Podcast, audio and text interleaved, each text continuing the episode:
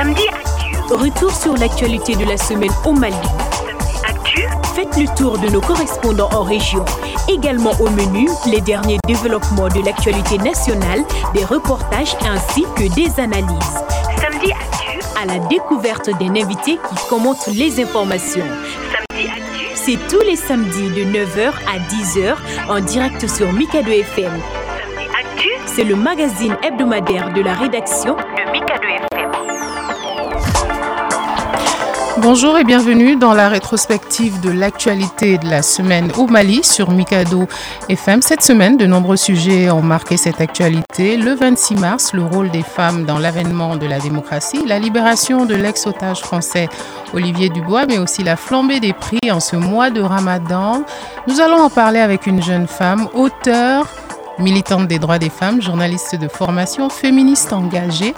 Elle s'appelle Sadia Touré, elle vient de publier son deuxième roman L'éveil des silencieuses aux éditions L'Armatan Guinée, un roman qui met en parallèle le destin de deux femmes, Doussou et Alia, confrontées au veuvage et au poids des traditions. Sadia, bonjour. Bonjour madame, Merci d'avoir accepté notre invitation. merci de m'avoir invité. Alors tout de suite avec vous, on va faire le tour de l'actualité avant de parler euh, du roman. D'accord. Et ce sera avec Kassim Koné à la mise en onde de cette émission. Restez avec nous.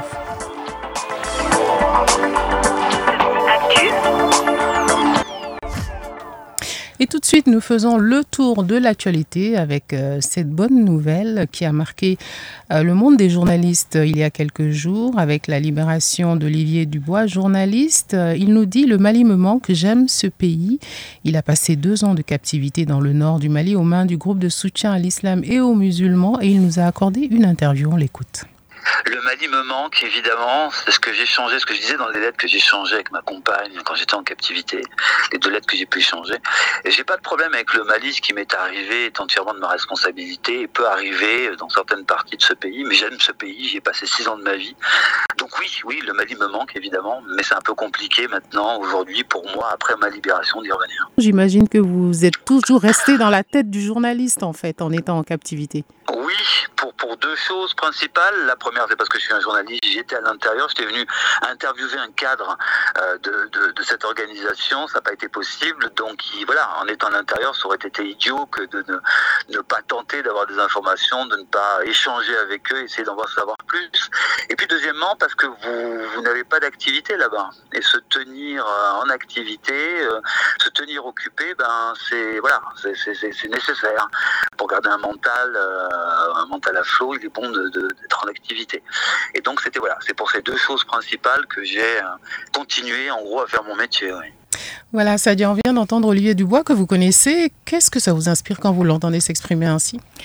Euh, D'abord, je suis très contente de, de l'entendre euh, après deux ans de, on va dire, de mobilisation, de, de désespoir sur toute sa famille, euh, sa famille plurielle, bien sûr, les journalistes, euh, sa famille biologique euh, et euh, ses amis qui se sont qui, qui s'est fait au Mali. Donc c'est vraiment mo- moi vraiment j'ai pleuré de joie quand j'ai vu qu'il a été libéré. Et surtout pendant le mois de Ramadan, je me dis, bon, enfin, Dieu a entendu nos prières et tout.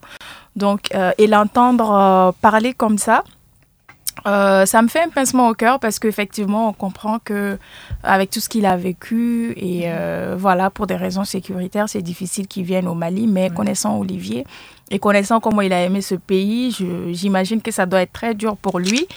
Et euh, donc voilà, moi en tout cas, je suis très contente pour lui et j'espère qu'il pourra très bientôt euh, commencer ce qu'il aime, euh, c'est-à-dire le journalisme, le mouvement, comme il l'a dit, c'est ce qui le fatiguait le plus pendant ces mois de captivité. Donc j'espère vraiment qu'il pourra retrouver cette passion, quel que soit le pays dans lequel il se retrouve. Et voilà. Voilà, donc Olivier Dubois libéré pour la plus grande joie hein, de la communauté euh, des journalistes. Tout de suite, Sadia, on va parler du ramadan. On est en plein mois de ramadan. Et surtout le prix de certains produits de première euh, nécessité à la hausse. Vous allez me dire que c'est une redondance, c'est toujours la même chose. Et à Bamako, les habitants crient leur ras-le-bol dans les marchés de la capitale. Les produits euh, flambent complètement, affirment les consommateurs. Barké Sissé s'est rendu dans l'un des marchés Vox Pop. Effectivement, pendant ce mois de carême là, il faut reconnaître que les denrées de première nécessité n'ont pas baissé. Hein. Ça te dit à la radio, à la télé, mais quand tu vas sur le terrain, les prix restent les, mêmes à peu près. Hein. Bon, je, te demande aux autorités malienne de, vraiment de, mettre, de mettre en, branle les, contrôleurs de prix hein, pour qu'ils aillent identifier, vérifier. oui, oui. Ah, maintenant, tout est augmenté. Maintenant, même si tu pars au marché avec ton argent, tu ne sais même pas quoi acheter parce que tout est cher. Donc, on demande de, baisser les prix quoi, pour qu'on puisse acheter ce qu'on veut. Même le viande, maintenant, le kilo, ça fait 3000 francs. Tu vois que c'est cher par rapport aux autres. Je demande aux autorités de s'impliquer pour qu'ils puissent avoir vraiment baissé c'est les prix. Le mois de Ramadan, vraiment, avec le mois de Ramadan, c'est pas du tout facile parce que le sucre maintenant c'est cher, le lait, tout est cher. Ah, vraiment, on va se faire parce que ni sogo est kema wore, amanogo.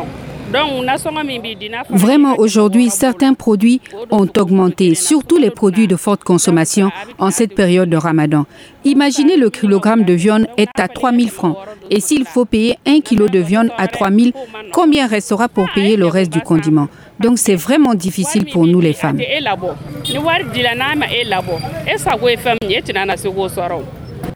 Voilà le ras-le-bol hein, des, consommateurs. Sadia, qu'est-ce qui vous choque, vous, dans la flambée des, prix? Je sais que le sucre est difficile à trouver. Certains produits ont complètement euh, flambé. Comment est-ce qu'on fait? Alors, euh, c'est très compliqué. Euh, déjà, j'ai eu le même choc quand, parce qu'avec mes activités professionnelles et pas mal d'engagement, je ne suis pas tout le temps au marché. Mais je me rappelle le week-end dernier, je suis allée au marché, je suis rentrée avec 10 000 juste euh, dans l'intention de faire du riz au gras. Et je suis sortie avec 500 euh, francs. Et j'ai dit à ma mère, mais je me dis, mais, non, je te comprends. Mm. Chaque fois qu'il y a des disputes à la maison, justement, à propos de, du prix du condiment et tout. Donc, moi, en tout cas, j'étais choquée parce qu'il y a certains produits qui ne sont pas forcément importés et qui sont produits ici. Euh, donc, on ne comprend pas d'où vient la, la hausse de ces prix-là. Et euh, bien évidemment, comme tu l'as dit, c'est encore une redondance, mais la répétition est pédagogique, c'est que euh, il est très important aujourd'hui que nos autorités s'apaisantissent sur cela parce que euh, le quotidien il devient de plus en plus difficile. Et pour le Malien lambda, le, SMIG qui vaut même pas 50 000 francs. Mmh. Donc ici, on essaie de diviser ça par jour. Donc comment le, Malien lambda va se nourrir dans les mois à venir. En sachant que le mois de Ramadan, c'est des dépenses quotidiennes. Tous les jours, il y a quelque chose à acheter en fait. C'est exact. Donc, euh, il y a ce point. Et aussi, euh, les communiquer par rapport à un prix. Euh, voilà, si on ne nous vend pas à ce prix-là, il faut dénoncer. Pour moi, ce n'est pas euh, une mesure suffisante. Pour moi, ce n'est même pas une solution. Donc, il faut vraiment essayer d'engager de, avant, avant d'immédiatement faire la répression avec les gens euh, qui prennent aussi avec d'autres vendeurs aussi, j'imagine, à un prix cher aussi. Mm. Donc, il s'agit d'engager des discussions avec toutes ces parties prenantes-là pour que justement on priorise l'intérêt des populations. Alors, on a des associations de consommateurs au Mali, mais on ne les entend pas trop, en fait. Non, on ne les entend pas. Peut-être sauf si c'est pour une plainte, pour avoir de l'argent quelque part. Mais vraiment, euh, voilà. Donc, ça, c'est... En tout cas, la flambée des prix est là et euh, le mois de Ramadan n'est pas encore terminé. Sadia, on va parler des femmes du Mali. Elles ont joué un rôle de premier plan hein, dans l'insurrection populaire de mars 91 qu'on vient de célébrer, euh, le 26 mars, qui a entraîné la chute du régime du général Moussa Traoré et l'avènement de la démocratie. Ces femmes étaient sur les fronts et elles ont bravé les balles du régime unique euh, au Mali. On ne le dira jamais assez, un sujet mmh. d'Assas Akiliba. Mmh. Le 26 mars a été un aboutissement d'une lutte de longue haleine, avec à la clé de sérieuses revendications. Selon Modibo Kadiogue, ancien ministre et acteur majeur des événements de mars 91. Le 26 mars, ça a trouvé que pendant des années, des gens ont lutté à travers des partis clandestins, des mouvements, et qui a abouti dans les années 90, maintenant des mouvements plus visibles, où les gens ont commencé à faire la lutte à visage découvert. Justement, les femmes et les jeunes ont constitué le fer de lance, en témoigne Bintou Maïga, actrice de Mars 91, membre fondatrice de l'AMSUNEM. Nous avons assisté à toutes les marches qui ont eu lieu. Il y avait les femmes qui étaient là. Et je vous dis, le 22 mars, ce qu'on a appelé le vendredi noir, le 21 d'abord de l'après-midi, le club UNESCO avait organisé un meeting au centre islamique Après ce meeting-là, l'AIM nous a informé qu'ils vont faire Bamako ville morte le lendemain. Mais ils ont commencé depuis minuit. Et moi, comme j'étais au Badjalan, je me promenais pour donner le thé et le sucre aux enfants qui veillent. Et le petit matin, les militaires sont sortis, ils ont commencé à tirer sur les gens. Selon Modibo Kadjugé, ce sursaut des femmes à faire tomber le régime du parti unique a été déterminant. Je pense que c'est l'instinct maternel. Il y a un moment où il y a eu beaucoup de victimes. La victime, c'est le frère de la sœur et c'est l'enfant de la maman. Assasa Kiliba, Mikado FM. Voilà, Sadia Touré, que vous inspire ces, ces événements, hein, euh, plus de 30 ans après, et surtout le rôle que les femmes ont joué dedans? Euh, alors moi, j'ai... euh, D'abord, il est, je salue vraiment la mémoire de toutes ces femmes qui sont tombées, surtout qui, qui ont été, on va dire, euh, des gilets pare-balles pour euh, euh, beaucoup de ces leaders-là et tout, euh, pour l'avènement de la démocratie, pour qu'aujourd'hui, toi et moi, on puisse s'asseoir aisément comme ça à la radio pour pouvoir parler. Seulement, ce que je déplore, et ce qui a toujours été le cas, c'est qu'on occulte tout le temps la- l'apport de la femme, que ce soit le niveau intellectuel, que ce soit le niveau euh, mobilisation, mais qu'on renvoie tout le temps à l'instinct maternel. Il y a des femmes qui, ont, qui, qui étaient dans la rue, qui étaient célibataires, qui n'étaient pas mariées ou Mhm. qui ne sont pas sorties parce que justement il y a mon frère qui était là, mais qui sont parties parce qu'elles aussi, elles rêvaient de cette démocratie-là. Donc, euh, Des femmes engagées, en fait. Des femmes engagées. Donc, euh, déjà, le commentaire de la fin vient le montrer, c'est que, ok, les femmes, elles sont sorties par instinct maternel. Mais pour moi, c'est, c'est, c'est, c'est- ça, va, ça va toujours être le cas. hein. C'est, on va toujours essayer d'effacer la mémoire des femmes dans les luttes euh, qui ont compté pour... pour le, que ce soit pour le pays, pour les plus grands changements dans le monde. Donc moi, en tout cas, je, je, je salue toutes ces femmes-là qui, qui sont sorties justement parce qu'elles ont cru euh, à, ce, à, ce, à, ce- à, ce- à ce- à cet éveil-là. Elles ont cru justement à ce renouveau-là que nous assistons et pas forcément voilà, parce qu'elles avaient un frère et tout. Sinon, il y avait beaucoup d'hommes aussi qui avaient leurs épouses et qui avaient aussi Mm. leurs enfants dehors. Donc Mm. euh, voilà. Un point de vue intéressant en tout cas sur euh, leur apport qui est indéniable, on est d'accord là-dessus. Alors on va parler d'un sujet un peu annexe, le manque de communication hein, dans les familles. On sait qu'aujourd'hui les jeunes filles ne communiquent pas vraiment avec leurs parents sur des sujets tabous tels que la sexualité. C'est un des reportages qu'on a traité euh, cette semaine. Conséquence, on enregistre un nombre important de jeunes filles qui portent des grossesses ou qui sont mariées avant 18 ans. Immersion au lycée Notre-Dame du Niger. La sexualité est un sujet toujours tabou dans notre société. Nos interlocutrices, toutes des lycéennes, ont entre 16, 13 et 11 ans, mais ne savaient rien il y a quelques années du cycle menstruel. Je ne connais pas trop de choses sur l'hygiène féminine. Peux-tu nous dire euh, quand est-ce que tu as vu tes premières règles? Moi, c'était euh, à 11 ans. Je ne savais pas ce que c'était parce que ma mère ne me n'avait pas parlé de ça. J'avais 13 ans. En fait, ce sujet est vraiment très tabou ici au Mali. Dolo Fatoumata Saï est professeur de lettres au lycée Notre-Dame du Niger, chargé du projet Pôle d'excellence pour la langue française PELF. Tous les samedis, elle anime un espace dont les rangs ne cessent de grossir dans le but d'échanger sur les préoccupations des filles du lycée. Selon elle, le manque de communication peut être source de discorde entre parents et enfants. Il y a des élèves qui ont des difficultés dans leur famille, tantôt avec les pères, tantôt avec la mère. Il y a une qui m'a confié, elle dit qu'elle est enceinte, sa maman ne lui parle plus, elle a des problèmes avec son papa. Le second cas, c'est une fille dont les parents ont des difficultés. Donc c'est ce qui a joué, c'est la fille. La fille vraiment, elle était super intelligente, elle a la volonté, mais elle malheureusement, je n'ai pas pu rencontrer ses parents. Une autre fille aussi qui avait des discordes avec sa maman. Je me suis déplacée spécialement pour aller voir la maman. Et depuis ce jour, mère et fille se sont bien entendues. Assasa Kiliba, Mikado FM. Sadia, est-ce que vous partagez ce constat qu'il y a un manque de communication entre ces jeunes filles et leurs parents sur des, des questions comme la sexualité? Euh, je partage euh, pleinement euh, et euh, c'est vrai, il faut aussi admettre que ce sont des sujets euh, très sensibles. à- Jusqu'à aujourd'hui?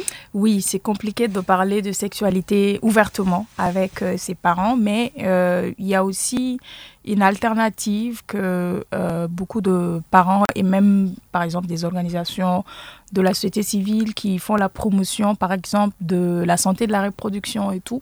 Donc ces espaces, il y a, il y a des espaces dans les écoles euh, il y a des espaces dans des centres de santé, mais euh, parfois c'est bien d'échanger avec un membre de la famille. Et justement, là maintenant, le focus sera mis sur par exemple des tantes, des tantes maternelles ou des tantes paternelles qui seront là pour, euh, voilà, il n'y a pas cette gêne-là entre euh, la maman et euh, voilà par rapport à l'attente. Donc ça, ça peut être des alternatives et tout pour parler en toute liberté de la sexualité parce que justement, les réseaux sociaux de nos jours, la télévision, beaucoup d'influences externes, aujourd'hui permettent aux, aux jeunes filles d'avoir accès à des informations, mais c'est des informations qui ne sont pas forcément filtrées et c'est Mhm. des bonnes ou, comme, ou tout comme les mauvaises informations, des mauvaises pratiques tout comme des bonnes pratiques aussi. Donc pour éviter justement cette euh, infophobie là, cette, cette, euh, on va dire beaucoup d'informations comme ça. Voilà, c'est ça, infobésité. Merci beaucoup. Il est important que voilà, on puisse dans notre cercle familial euh, mandater des personnes qui, qui parlent en toute liberté de ces questions-là euh, aux jeunes filles. Est-ce que c'est quelque chose que vous abordez à travers euh, votre ONG Malimousso avec les jeunes filles? Euh, oui, on parle assez souvent de la santé de la reproduction. C'est une composante d'ailleurs de, de notre organisation. Et euh, même euh, quand on a des activités avec, les femmes déplacées, parce que justement là-bas aussi, il y a il n'y a pas vraiment de contrôle. Et là-bas, même les parents, on ne peut pas exercer d'ailleurs le rôle de parent parce Mhm. que justement, on est tous dans un gros village comme ça. Et le contrôle parental, il est très difficile. Donc souvent, c'est aux organisations comme ça de sensibiliser et les parents et euh, les jeunes filles aussi. Et par rapport aux maladies sexuellement transmissibles, au-delà de la grossesse, il y a beaucoup d'autres maladies auxquelles les jeunes filles euh, s'exposent euh, en ayant, on va dire, des comportements responsables euh, dans la sexualité. Mais quand même, on promeut d'abord l'abstinence. Mhm. Et à défaut de l'abstinence, on, on donne, on, on- on- on conseille d'autres alternatives. Est-ce qu'on peut penser qu'aujourd'hui, l'usage des réseaux sociaux, ces jeunes filles qui sont sur TikTok, finalement, euh, ont un impact négatif sur cette communication entre parents et enfants Elles vont avoir des modèles sur les, les réseaux. Est-ce que ça n'a pas un rôle euh, négatif? Justement, ça a un rôle négatif euh, parce que, comme, comme je l'ai dit, si on ne, on, ne, on ne donne pas l'information à l'intérieur, la rue va se charger de donner Mhm. l'information. Mhm. Et la rue va donner forcément la mauvaise information. Donc, euh, les- je voyais justement dans la presse hier que euh, il y a un média qui, qui s'offusquait du fait qu'il y a la promotion de l'avortement euh, à travers les réseaux sociaux, notamment TikTok. Et justement, on parle de quoi? Par exemple, vous savez qu'il y a beaucoup d'idées reçues, comme par exemple, il faut prendre le Coca-Cola après un rapport sexuel pour ne Mhm. pas tomber enceinte. Mais ce sont des idées reçues et c'est totalement faux. Donc oui, les réseaux sociaux ont souvent une mauvaise influence parce que justement sur les réseaux sociaux, c'est la course au like, Mhm. c'est la course au buzz. Donc ce n'est pas forcément des informations vérifiées. Absolument. Alors, Sadia, on va maintenant parler d'un tout autre sujet qui, je suis sûre, va vous intéresser puisque vous êtes vous-même originaire euh, de Tombouctou. On va parler des manuscrits anciens qui étaient au cœur d'une conférence débat cette semaine organisée par l'ONG Savama DCI en partenariat avec l'ambassade du Royaume-Uni, de la Grande-Bretagne et de l'Irlande du Nord. Euh, Asetou Founé Samake, une des conférencières, a mis l'accent sur l'importance des manuscrits pour le retour de la paix au Mali. Vous savez que nous, on a un grand patrimoine écrit et le manuscrit. Et notre pays, aujourd'hui, vous savez, il y a tellement de problèmes ici, de conflits et d'autres. Donc, nous, on a décidé d'essayer de participer à travers ces manuscrits pour amener la paix, la cohésion sociale, l'entente entre tous les Maliens. Vous avez mis un accent particulier euh, sur le rôle des femmes euh, pour le retour de cette paix et cette réconciliation au Mali. Donc nous, on pense qu'on ne peut pas faire euh, de grands, mener de grands travail comme ça sans les femmes. C'est que les femmes, c'est nos mères, c'est nos sœurs, c'est nos épouses, c'est nos filles, mais c'est eux qui peuvent nous aider, nous faciliter à mener des travail comme ça. C'est eux qui peuvent nous aider à sensibiliser, à mener ce travail de sensibilisation. Sans eux, on ne peut rien faire. C'est la réalité. Voilà, c'était plutôt un représentant de l'ONG Savama DCI qui s'exprimait sur l'importance hein, des manuscrits dans le retour de la paix au Mali. Sadia, quel rôle peuvent avoir ces manuscrits dans le retour de la paix? C'est vrai qu'aujourd'hui, c'est la thématique principale, hein, la paix et la Mhm. cohésion euh, sociale, mais en quoi les manuscrits sont utiles pour ça? Pour moi, les manuscrits sont utiles parce que justement, euh, c'est des anciens textes Et euh, ce sont des anciens textes qui, euh, au fil des années, ont été interprétés, que ce soit de façon mal interprétée ou, ou bien interprétée. Mais euh, à un moment donné, les détenteurs, on va dire, de la langue arabe sont ceux qui ont interprété. Donc aujourd'hui, ces genres de projets sont importants parce que justement, ils parviennent à rendre accessibles les manuscrits dans d'autres langues que, nous, que nous tous, nous pouvons comprendre, des langues accessibles. Et ce sont euh, des projets qui vont nous permettre, on va dire, d'interpréter nous-mêmes. Et donc, en ce moment, on, se rendra compte que, bien sûr, peut-être les fausses interprétations avant étaient erronées. Donc, euh, pour moi aussi, c'est assez important de rendre ces manuscrits-là euh, adaptables à nos, à nos réalités euh, pour sensibiliser justement pour, euh, pour le retour de la paix, parce que ce sont des manuscrits qui font, on va dire, la, la promotion de la tolérance, de, de- des sociétés En fait, on ne connaît pas tellement le contenu. On parle beaucoup des manuscrits, mais en fait, on ne sait pas ce qu'il y a dedans. ju- Justement, et c'est la dissémination qui Ouais, permet cela. Et à travers Savama, justement, euh, il y a quelques mois, ils ont fait un livre en français sur une partie des manuscrits de Tombouctou. Et Mhm. c'est justement ce qui m'a un peu permis aussi de voir un peu des messages de tolérance. Et donc, ce sont des messages aussi, parce que les manuscrits, c'est comme un peu la charte de Kurukanfuga. Pourquoi Ouais. aujourd'hui tout le monde s'y reconnaît? Mhm. Parce que c'est accessible à nos langues. On sait qu'est- qu'est-ce que la charte de Ouais, Kurukanfuga on sait. et qu'est-ce- quelles sont les valeurs qui sont promues. Mais dans, dans, dans les manuscrits qui sont qu'on peut surtout retrouver au nord, tout le monde, tous les Maliens ne s'y reconnaissent pas parce que justement, elle n'est pas accessible. Mais si elle était accessible et que aujourd'hui tous les Maliens et même tout le monde entier parvient à s'y identifier, je pense que euh, ça peut ça peut nous aider un peu à à, à réduire le fossé de l'extrémisme violent et euh, des, des interprétations qu'on fait des textes religieux. Et toujours pour- en parlant de manuscrits, justement, c'est ce travail que euh, euh, un projet est en train de faire, rendre accessibles les manuscrits au grand public, euh, avec l'appui des États-Unis, un projet financé à hauteur de 105 millions de, de francs CFA pour les mettre en ligne, en fait, pour une plus grande visibilité pour les chercheurs, euh, avec l'Institut des hautes études et recherches islamiques Ahmed Baba. C'est un rêve qui vient de se réaliser. Docteur Mohamed Djagayete est interrogé par Moussa Diarra. Et c'est un projet qui va vraiment réaliser mon rêve depuis très très longtemps. Ça veut dire quoi? Comment permettre aux chercheurs d'accéder à ces manuscrits? Vous savez, les manuscrits qui ne sont pas catalogués, on ne peut pas les utiliser. Donc, ces projets, non seulement va nous permettre de cataloguer tous les fonds de l'Institut, mais aussi mettre ces fonds online, c'est-à-dire sur la ligne, pour permettre à tout le monde d'accéder à ces manuscrits, d'où ils se trouvent dans ce monde. Je crois que c'est ça l'objectif principal de ce projet. Quel est l'état des de, de manuscrits aujourd'hui? L'état des manuscrits, euh, je peux dire dans l'ensemble, nous ne plaignons pas trop parce que tous les manuscrits aujourd'hui sont dans les boîtes de conservation. Ce côté, il n'y a pas grand souci. Mais les défis que nous avons surtout, nous sommes avec euh, un service à cheval. Notre siège c'est à Tombouctou et nous sommes à Bamako comme déplacés. Et aussi, comment faire sortir les contenus de ces manuscrits au lecteur? Pour moi, un manuscrit intéressant, c'est celui qui est lu par des chercheurs, par des lecteurs. Un manuscrit fermé dans une caisse ou dans une boîte n'a aucune valeur pour moi. Donc le défi que nous avons aujourd'hui, comment transmettre les contenus de ces manuscrits à tous les lecteurs? Dans ce monde. Voilà, c'est donc ce qu'on disait, numériser quelque part, hein, les mettre en ligne pour que, comme il dit, du monde entier, on puisse euh, consulter euh, ces manuscrits. Et j'imagine que ce sera une tâche de longue haleine. hein. Oui, euh, et surtout, euh, c'est important parce que les événements de 2012 nous ont permis de voir que ce sont des- c'est un héritage cult- culturel, c'est un patrimoine mondial, mais ce sont des patrimoines qui, comme euh, monsieur l'a dit dans son interview, euh, voilà, quand c'est fermé, quelle est la valeur ajoutée à nos Mhm. vies? Oui. Donc, euh, c'est bien que euh, on puisse commencer à les exploiter et plus tard à les, à les archiver. Mais quand même, quand c'est en ligne, c'est digitalisé, ça devient aussi un patrimoine parce que là, la future génération aussi pourra s'en servir et après, au moins, il n'y aura pas une falsification de l'histoire comme quoi euh, nous n'avions pas une civilisation avant. Donc, euh, pour moi, c'est- ça va être un travail de longue haleine.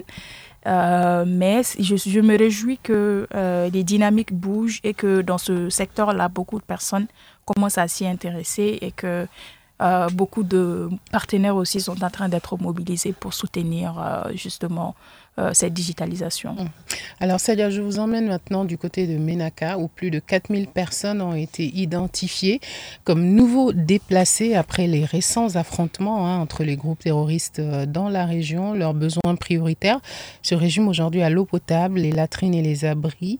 Le bureau MINUSMA Menaka a entamé une distribution gratuite d'eau potable à ces ménages déplacés. Le point avec Cheikh Amadou Douara et Seydou Traoré.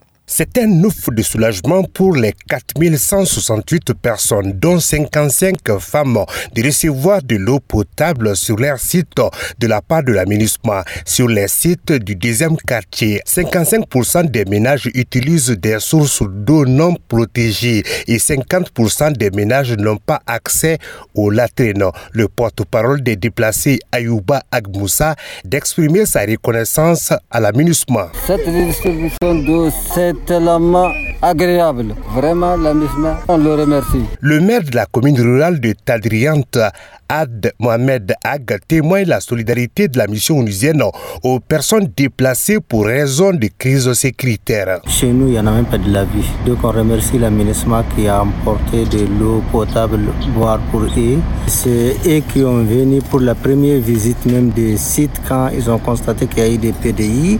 Je crois que les premiers besoins que les PDI ont réclamé comme les besoins, c'est l'eau, puisque sans l'eau, vraiment, il n'y a pas de vie, il n'y a pas de santé, il n'y a pas des aliments. En cette période du ramadan, Fabula Ngiruka, la chef du bureau de l'aménagement à Menaka, a rassuré les déplacés de poursuivre la distribution d'eau potable chaque jour avant la rupture du carême. Nous savons que les humanitaires sont en train de travailler pour que vous ayez de l'eau.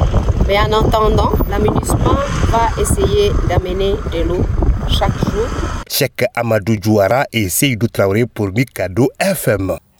Et toujours euh, dans le cadre humanitaire à Ménaka, l'ancien Premier ministre Moussa Mara a également remis des vivres hein, aux déplacés de cette région. Il a saisi l'occasion pour inviter les populations de Ménaka à prier pour le Mali. C'était dans l'enceinte du camp des forces armées maliennes en présence des autorités euh, régionales de Ménaka. L'ancien Premier ministre inscrit ce geste en faveur des populations dans le cadre du mois euh, de Ramadan. On écoute Moussa Mara. Le peu que nous avons pu rassembler pour nos parents, nous voulons le partager avec eux dans le cadre du mois saint du Ramadan. Le mois de Ramadan, c'est aussi un mois de prière. Donc, continuons à prier pour le pays.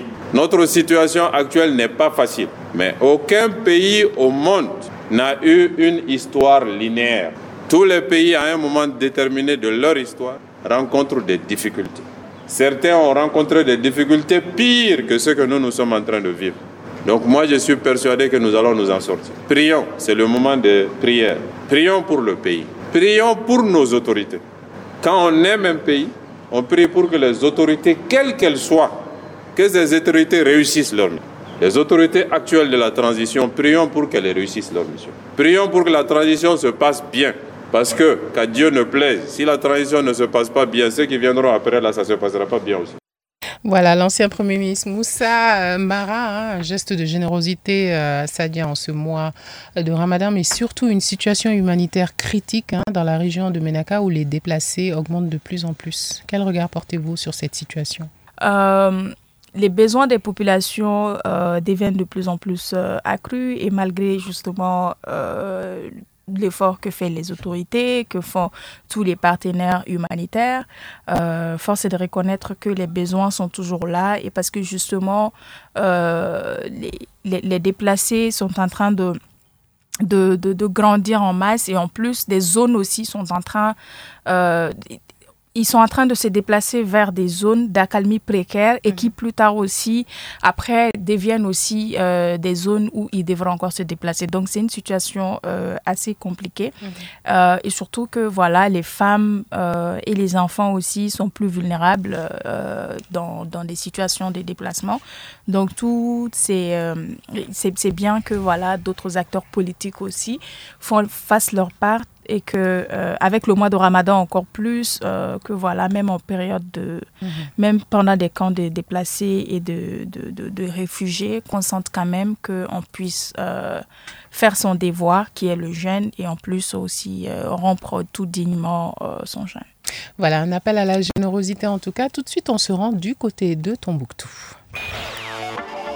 Tour des correspondants à Tombouctou. Et nous retrouvons Karim Traoré, notre correspondant euh, permanent dans la région. Karim, bonjour. Bonjour, maman. Alors, comment se passe le ramadan à Tombouctou? C'est un ramadan euh, comme tous les autres, hein, excepté, euh, on va dire, le climat. Il fait un peu plus chaud comparé, par exemple, à l'année dernière. Mais qu'à cela ne tienne, hein, les, les gens, ils accomplissent leur devoir euh, euh, comme d'ordinaire.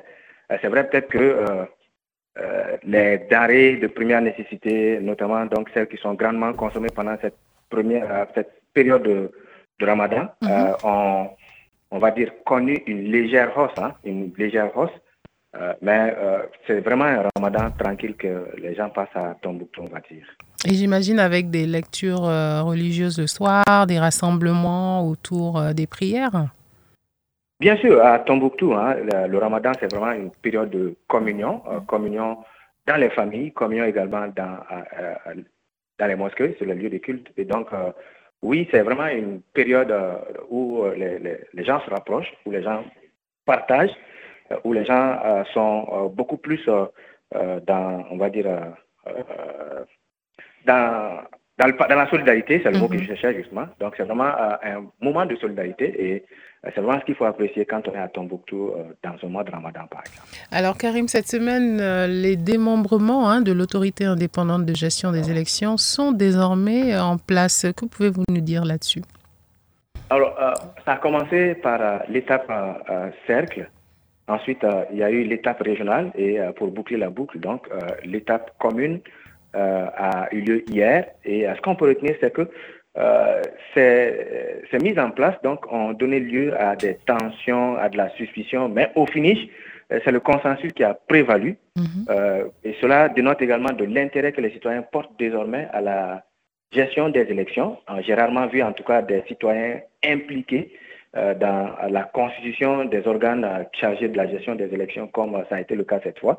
Et cela peut augurer certainement, en tout cas, d'une nouvelle ère, euh, en tout cas en ce qui concerne, j'allais dire, la gestion euh, des, des élections. Mais ce qu'il faut dire également, puisque je parlais tantôt de consensus, c'est que euh, si le consensus a prévalu, il a prévalu au détriment en tout cas de la représentativité, parce que Mhm. sur l'ensemble des trois structures, des trois démembrements qui ont été euh, mis en place, euh, les femmes ne sont pas arrivées vraiment à obtenir le nombre de places qu'elles espéraient. Elles ne sont que deux sur l'ensemble donc des trois structures, mais euh, on peut penser déjà que euh, c'est- c'est c'est prometteur. C'est prometteur. Sadia, une réaction par rapport à cette installation? Non? D'accord. Alors Karim Traoré, quelles sont les autres actualités qui ont marqué euh, la région? Euh, L'autre actualité qui a marqué la région, c'est euh, certainement, on va dire, ce, ce, ce- ce séminaire, hein, séminaire donc euh, qui a euh, regroupé toutes les directions régionales. Il s'agissait euh, de, de définir euh, de façon, on va dire, je ne vais pas dire unanime, unanime, mais de façon coordonnée les priorités de la région. Priorités en termes donc d'éducation, en termes de santé, en termes d'accès à l'eau, en termes par exemple d'infrastructures. Et ça a été vraiment l'opportunité euh, pour les partenaires également, voilà, donc de se positionner et de voir dans quel euh, secteur, dans quel domaine, de quelle façon ils peuvent assister. Mhm. Et je crois que ça, ça a été un, un- un événement très utile. Karim Traoré, merci beaucoup. hein. On, re- on vous retrouve hein, dès la semaine prochaine et tout de suite, on va écouter votre reportage. C'est un mouvement. Qui est mouvement? Moi, je ne suis pas. Je veux, je veux, je veux la parole. Je veux la parole. De la tension, de la suspicion et presque 4 heures de tractation pour arriver à un consensus. C'est en gros ce qu'a été la mise en place de la coordination régionale de l'autorité indépendante de gestion des élections à Tombouctou. 11 formations politiques prétendaient aux deux places prévues pour la coordination régionale. C'est Arandé Touré qui a été désigné coordinateur à l'issue des travaux. Il sera assisté de Ibrahim Abdoulaye Djité. Le tout nouveau coordinateur de l'EJ au niveau régional revient sur le processus. Il y a eu euh, des concertations parce que nous voudrons montrer ici à Tombouctou que les partis politiques, quand même, euh, il y a une certaine alliance, une certaine euh, coalition parce qu'il va falloir, quel que soit le fait, que nous nous comprenions sur le consensus qui a prévalu. Tous les partis à Tombouctou peuvent aller ensemble. À la différence de la coordination du niveau cercle, aucune des deux femmes présentes à la séance n'est arrivée à se faire désigner. Le consensus a-t-il prévalu au détriment de la représentativité? Répond. Nous avons voulu respecter la loi 052. Il s'est avéré que nous ne sommes que deux. Et si nous respectons cette procédure, nous serons à 50-50. Au niveau de l'âge régional, mais c'est pourquoi nous avons fait un compromis en les proposant au niveau communal et au niveau local. Concrètement, les démembrements au niveau de la région, des cercles et des communes contribueront entre autres à la préparation technique des scrutins, à la centralisation des votes ou à la proclamation des résultats. La mise en place des démembrements de l'EIGE s'est achevée aujourd'hui même avec la désignation des membres de la coordination communale. Karim Traoré, Tombouctou pour Mikado FM. Et on remercie Karim Traoré évidemment pour ce reportage. Tout de suite, l'invité. L'invité du jour. Alors Sadia, je rappelle que vous êtes auteur, écrivain, vous venez de publier votre deuxième roman, L'éveil des silencieuses, après être une femme ambitieuse au, Mali. Est-ce que ce livre est une continuité du premier? Euh, je ne dirais pas que c'est une continuité en termes d'histoire, mais mhm. par contre, euh, le même combat, la même conviction, le même engagement, oui, c'est euh, c'est une continuité. Euh, et euh, cette fois-ci, on va dire que je vais encore plus loin en, en, parlant ou en m'étendant sur d'autres problèmes de société. Euh, voilà. D'accord. Alors, est-ce que vous écrivez depuis toujours ou vous écrivez par nécessité? Euh, je me rappelle quand même de ce qu'on m'a dit hein, par rapport à mes souvenirs. Ma mère me disait qu'elle faisait tout le temps la peinture chez elle parce que j'avais toujours un bic et que je. C'est pas dans le cahier, hein, c'est pas le cahier qui me suffisait, mais il fallait que j'écrive au mur tout le temps. Donc, je pense que peut-être euh, j'ai toujours aimé ça. J'ai mes blocs-notes qui sont tout le temps là. Je mhm. m'assois tout, tout le temps. J'ai toujours envie d'écrire et j'ai toujours besoin d'écrire. Donc, euh, je pense que la nécessité d'écrire, le fait d'écrire toujours, c'est pareil. Et donc, je, dirais que oui. D'accord. Alors, dans ce roman L'éveil des silencieuses, hein, publié chez l'Armatan en Guinée, on a deux femmes, le récit euh, juxtaposé de deux femmes, Doussou et Alia. Qu'est-ce qui finalement les rapproche et qu'est-ce qui les sépare? Euh, je pense que c'est d'abord le fait d'être femme et euh, ce qui les sépare, c'est que justement, ce ne sont pas des femmes qui sont dans le même euh, environnement géographique euh, ni culturel. ça, ça les sépare, mais après, on verra qu'elles vont encore se retrouver. Et après, il y a aussi les niveaux éducatifs, mais ce qui les, les unit, et ce que j'ai même d'ailleurs voulu faire comprendre, c'est que malgré la pluralité de nos expériences, de nos vécus, nous restons des femmes, il y a des expériences que que seuls nous avions en commun. Donc, euh, Alia et euh, Doussou, elles euh, sont proches, par exemple, elles vont toutes les deux vivre l'amour, elles vont toutes les deux aussi connaître le veuvage, bien sûr différemment, mais elles vont toutes connaître cela. Et elles sont toutes les deux confrontées à une société. Les manifestations, bien sûr, sont différentes, mais une société qui essaye de les étouffer, qui qui promeut, on va dire, euh, plus le collectif que euh, l'épanouissement euh, personnel et voilà. D'accord. Alors c'est ce que vous dites, on essaye quelque part de les effacer puisqu'elles sont dans des familles, vous l'avez dit, d'abord elles vont connaître l'amour, on sent vraiment la présence de l'amour dans ce roman, aimer, être aimé. Sans tout dire au lecteur. Hein. Bien sûr. c'est d'ailleurs tellement tabou euh, dans, notre, société qu'on parle d'amour, que une femme euh, se marie euh, par amour parce que justement on est très habitué à la pression, avec la pression qu'on met sur les femmes et tout. Et euh, beaucoup de femmes, franchement, quand on fait une étude au Mali, beaucoup de femmes se marient parce que justement, c'est le choix qui était là, qui, qui était prêt. Ce n'est pas un choix. On sent en fait que là, quand même, c'est le grand amour que beaucoup de femmes ne connaissent pas finalement au cours de leur vie. Exactement. Et c'est d'ailleurs ce que j'ai voulu euh, montrer à travers le roman. C'est, on va dire, cette revendication-là euh, des femmes à, à, prétendre à l'amour aussi de, de, leur vie et pas seulement à se marier parce que justement, tous les pesanteurs sociaux sont là pour qu'on se marie. Hmm. Le grand amour, il n'est pas facile à trouver en tout cas. Parfois, c'est dans les aéroports, parfois, c'est dans un bus. Alors, justement, de l'autre côté. Parfois, c'est au marché. Au marché, voilà. Alors, en parallèle à l'amour, il y a quand même la mort qui est présente aussi euh, dans ce roman. Euh, perdre des êtres, hein, c'est quelque chose qui est qui finalement on n'en parle pas beaucoup des jeunes femmes qui sont dans le veuvage et finalement on ne parle pas beaucoup de ces femmes jeunes veuves hein, très tôt. Oui.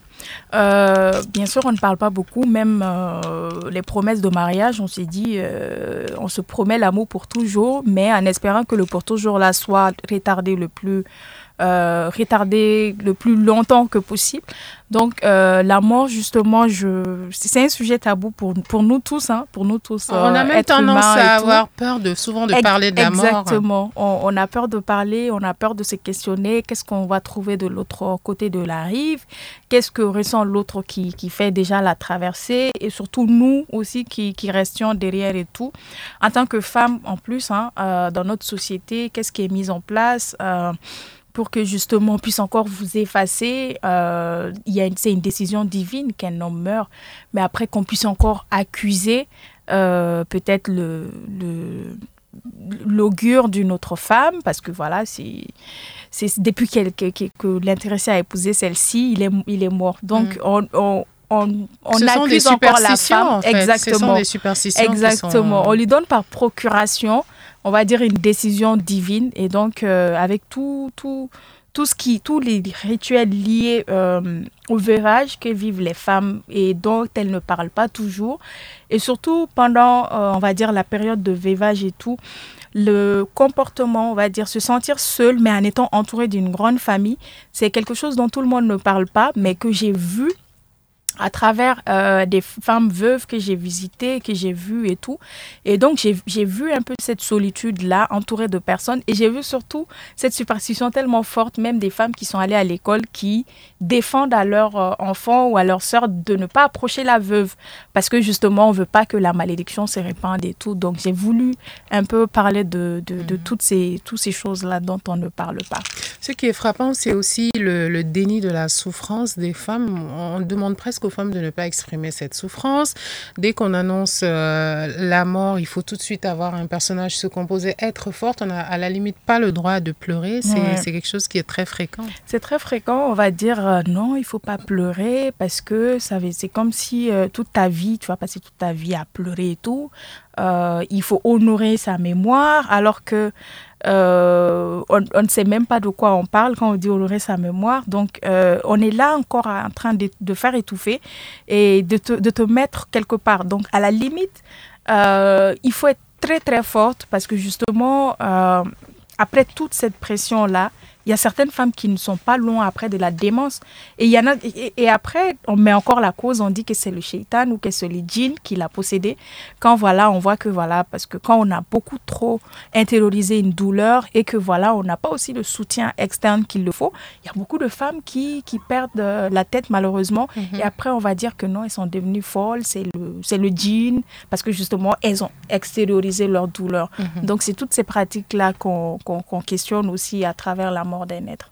Alors, les personnages masculins sont également présents dans le roman, mais en arrière-plan, comme des personnages euh, euh, euh, secondaires. euh, alors, est-ce que leur présence montre un petit peu la, la force que ces femmes ressentent finalement?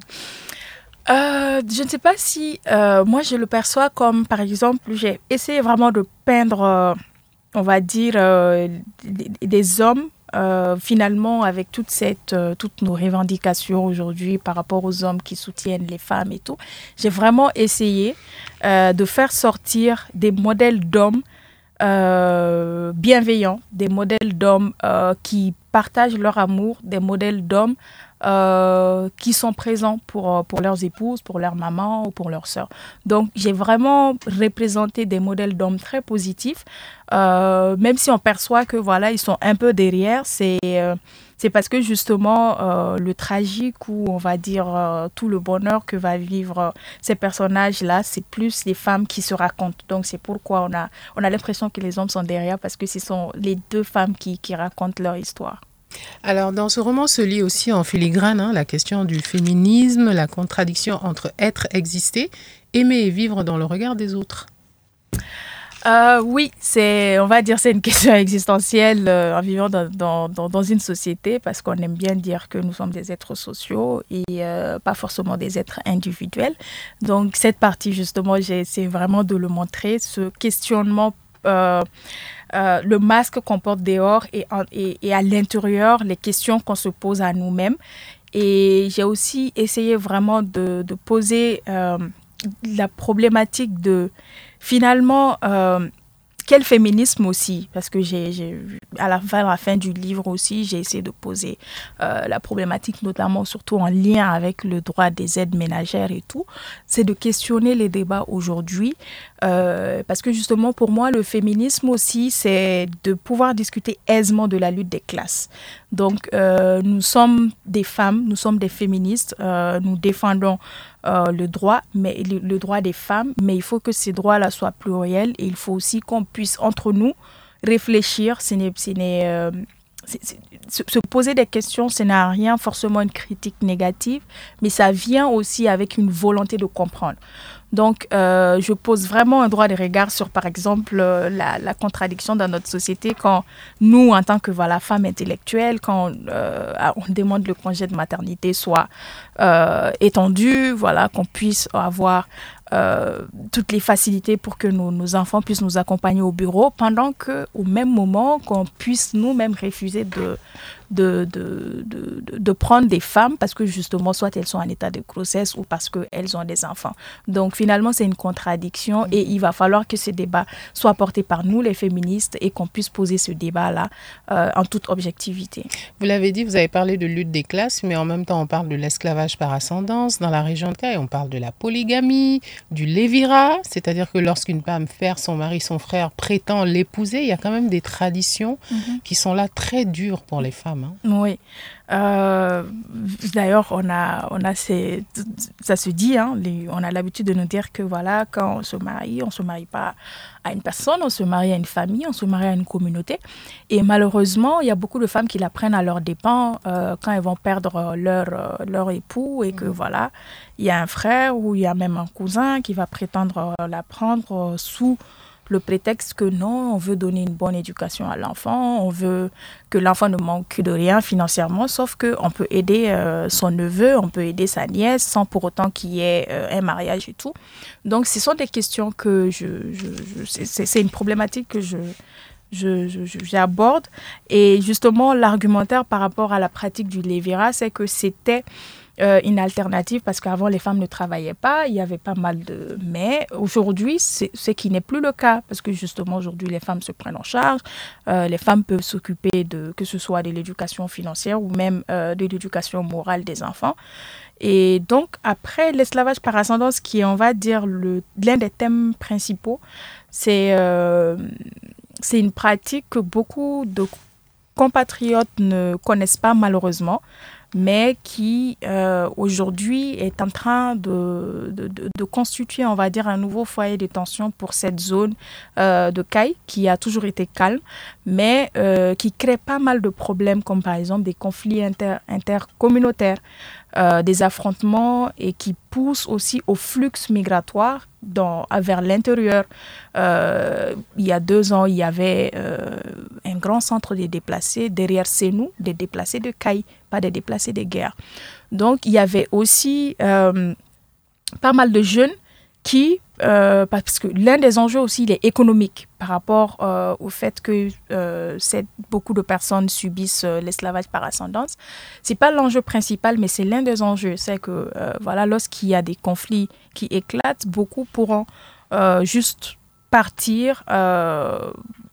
Soit à l'aventure ou soit faire leur paillage traditionnel que déjà on est en train de faire des sensibilisations parce que leur paillage traditionnel il est très euh, nocif que ce soit pour la santé et même pour la vie de ceux qui s'y aventurent. Donc, euh, je parle un peu de ça et vraiment, j'essaie d'aborder euh, une vision romancée pour que voilà, les gens puissent comprendre, on va dire, la tragédie euh, derrière toutes ces traditions et la tragédie personnelle aussi. Parce que mhm. quand c'est des mots, voilà, esclavage par ascendance, ça ne dit rien aux gens. Mais quand c'est expliqué, c'est dans la pratique, comment ça se passe, dans le quotidien, comment l'environnement de ces personnes-là sont rythmées, ça permet aux gens d'entrer dans l'imaginaire et de comprendre que vraiment ce sont des pratiques de notre âge qu'il va falloir euh, éradiquer. Effectivement, l'esclavage euh, par ascendance hein, dans cette région où on a euh, ce personnage masculin aussi. La migration est là, hein, la migration des jeunes. Vous parlez aussi de ceux qui partent à l'extérieur. Euh, il y a quand même beaucoup de thématiques qui ressortent dans le, dans le livre. Ouais, ouais. Les Soninké qui partent. C'est ça. Et après, la solitude aussi que ces gens-là vont vivre. Mm-hmm. et surtout, les dilemmes, c'est que quand on part, est-ce que finalement on, est toujours enfant de cette communauté. Est-ce qu'on n'est juste pas euh, un bailleur financier pour la communauté d'accueil? Mhm. On essaye, euh, ceux qui partent, ils essaient de faire tout pour plaire à leur communauté qu'ils ont laissée derrière, mais après cette communauté qui se détache totalement, mais qui ne voit en eux que, voilà, euh, euh, voilà, un apport financier. Donc, c'est aussi les tourments que, vivent euh, les Tonkaranké qui, qui, qui, vont dans la recherche des lendemains meilleurs, qui se sacrifient, comme je l'ai déjà dit, qui se sacrifient pour leur communauté et qui, après aussi, là-bas, qui, qui seront toujours vus comme l'autre. Et ici aussi, quand ils vont retourner, qui ne sont pas forcément vus comme un des nôtres. Mhm. Parce que voilà, il y aura, on trouvera toujours qui sont assimilés ou voilà. On, les, on ne les verra toujours pas forcément comme euh, des frères ou des époux qui sont partis. Et vous parlez aussi évidemment de cette polygamie hein, qui est très dure à travers l'un des personnages justement qui, qui au départ était l'une des favorites et qui devient la risée mm. euh, de la famille, la polygamie qui est là hein, en filigrane. Mm. Effectivement. Et euh, ce n'est pas la polygamie en vrai que euh, j'essaie de montrer, on va dire, euh, les facettes où c'est que les gens font de la polygamie actuellement au, Mali, de la pratique de la polygamie, qui est à la base, comme les, gens aiment bien le dire, que c'est voilà la religion qui le permet, mais finalement, quand on voit dans notre entourage des, beaucoup d'hommes qui euh, bafouent, qui profitent justement de, de, la polygamie pour bafouer, pour humilier les, les, femmes et pour satisfaire, on va dire, à toutes leurs fantasmes aussi euh, par rapport aux femmes. Et vous verrez que euh, le personnage, le patriarche en question, il, il, il, a déjà épousé plus d'au moins huit, huit femmes parce que justement, il sait qu'il ne peut pas dépasser quatre, mais il verra que, voilà, il va toujours chercher un petit problème. Il va exactement. réépouser. Réépouser, répudier, réépouser. Donc après, on se rend compte de ce que les hommes font de la polygamie, ce que les femmes aussi font de la polygamie, euh, en faisant tout des, en, des alliances euh, contre nature. Par exemple, on sait qu'avec l'arrivée de la deuxième femme, c'est la première qui n'est pas contente, mais avec l'arrivée de la troisième, la première se sent vengée à travers la troisième femme. Donc, qu'est-ce qu'on fait aussi de la polygamie en tant que femme? Donc, et justement, la première et la troisième qui vont s'allier finalement contre, la, deuxième et la quatrième peut-être. Exactement. Donc, il y a, et la troisième aussi qui va penser que bon, il n'y aura pas une autre et quand une quatrième vient, euh, la troisième aussi, elle verra son ego euh, bafoué aussi. Donc, euh, il y a toutes ces, questions aussi que j'essaie d'aborder, qu'on ne voit pas tout le temps. Qu'on ne voit pas. On dit souvent d'ailleurs que la femme est l'ennemi de la femme. Est-ce que vous partagez cette assertion? Je ne partage plutôt, pas forcément. les hommes qui divisent les femmes pour mieux régner. J'ai un regard, on va dire, euh, parce que pour moi, euh, dans la société, euh, la société même est faite en sorte que, voilà, surtout au Mali, que tout le monde soit des adversaires. Mais par exemple, on ne va pas forcément parler, on ne va pas dire que l'homme voit la femme en, ennemi. Pourtant, c'est l'homme qui, qui tue souvent sa, sa, sa, sa, compagne, c'est l'homme qui bat sa compagne, c'est l'homme qui viole le plus souvent, mais vous ne verrez jamais entendre parler. L'ennemi de la femme, c'est l'homme. Mais tout le temps, à chaque fois que voilà, deux femmes ne sont pas d'accord ou se disputent sur un petit sujet, l'ennemi de la femme, c'est la femme. Pourtant, les femmes ont totalement le droit de ne pas être d'accord. Je suis une femme, tu es une femme, mais tu as tes propres opinions par rapport à tes vécus, par rapport à tes expériences, tu as tes idéologies que tu défends, tu as tes convictions qui peuvent être différentes de mes convictions. Mm. Donc, ce qui fait que lorsqu'on n'est pas d'accord, par exemple, idéologiquement, et donc, ça va, tout, ça va juste fuser. L'ennemi de la femme, c'est la femme. Alors que, justement, il y a beaucoup d'alliances contre nature, hein, du niveau des hommes. Il y a des hommes, euh, voilà, qui se font beaucoup compris en politique. Hein. Exactement. Mais on va jamais dire l'ennemi de l'homme, c'est l'homme. Mm. Donc, pour moi, encore, c'est encore, euh, c'est encore une rhétorique pour euh, continuer à diviser les femmes. Et pour moi, au fait, que ce soit la polygamie et tout, c'est l'homme qui met la, la, femme dans la situation de polygamie pour que les femmes se jalousent entre elles. C'est d'abord l'homme qui a créé cette situation-là. Mm. Donc pour moi, euh, les questions de voilà l'ennemi de la femme, c'est la femme. Je, je, ne partage pas forcément.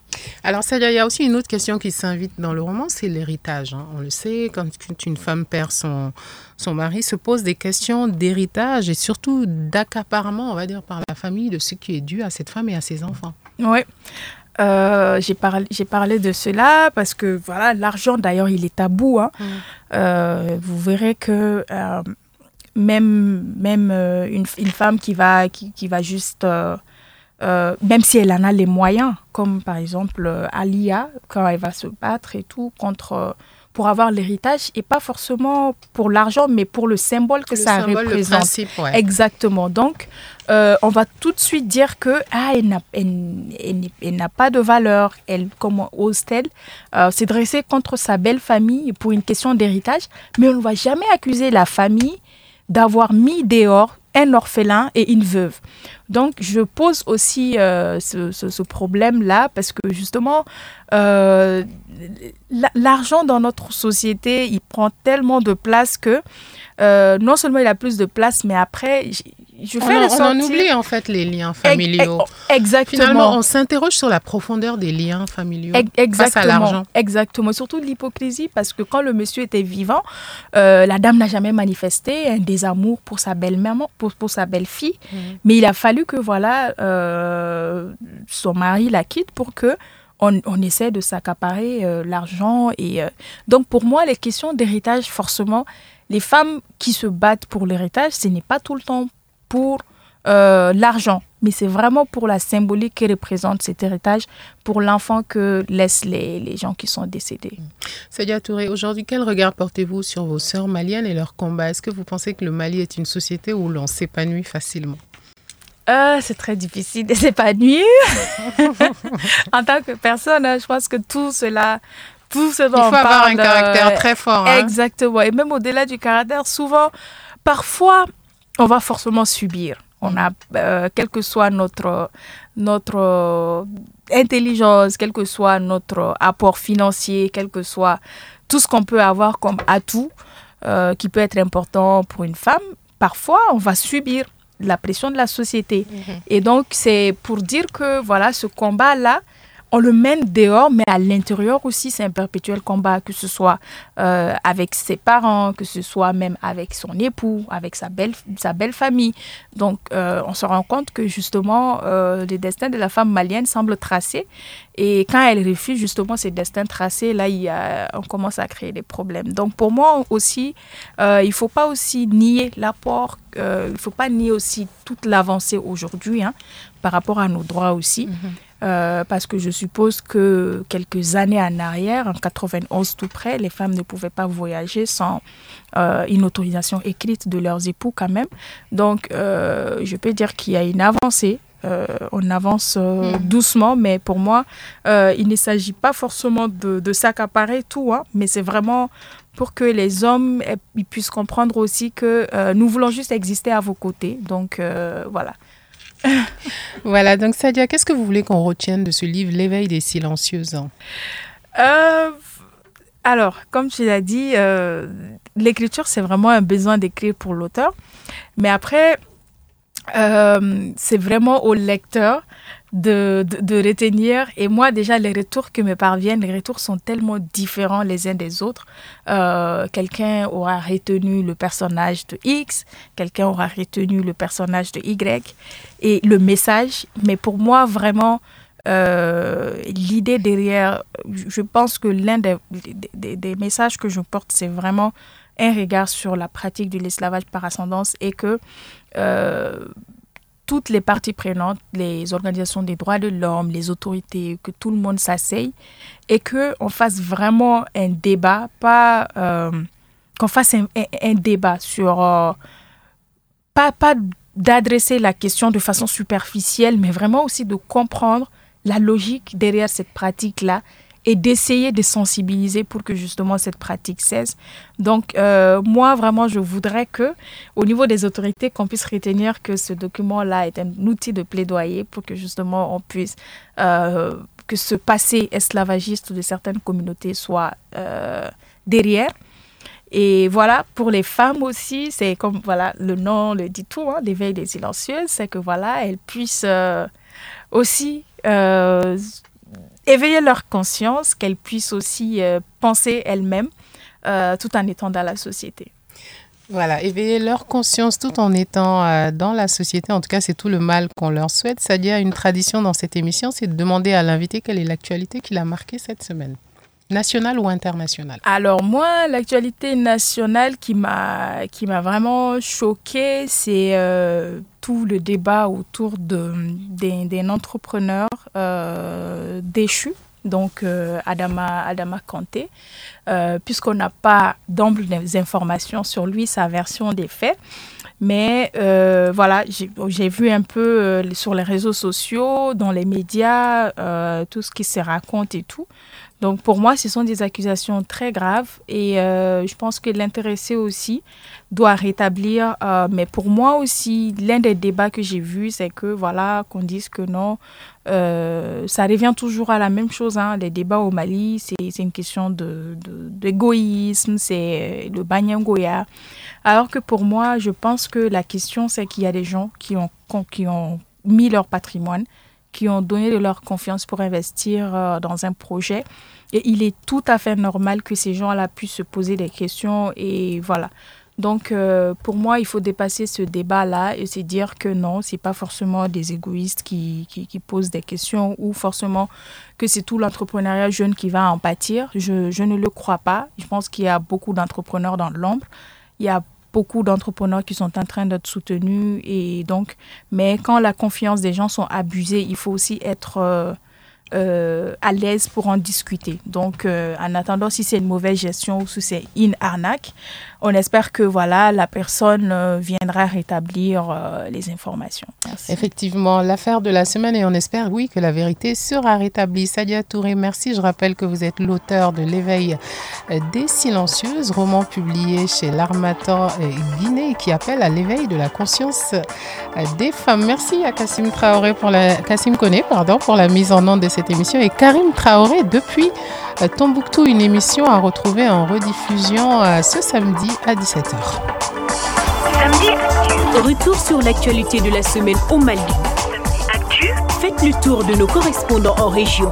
Également au menu, les derniers développements de l'actualité nationale, des reportages ainsi que des analyses. Samedi à la découverte d'un invité qui commente les informations. Samedi c'est tous les samedis de 9h à 10h en direct sur Mikado FM. C'est le magazine hebdomadaire de la rédaction de Mikado FM.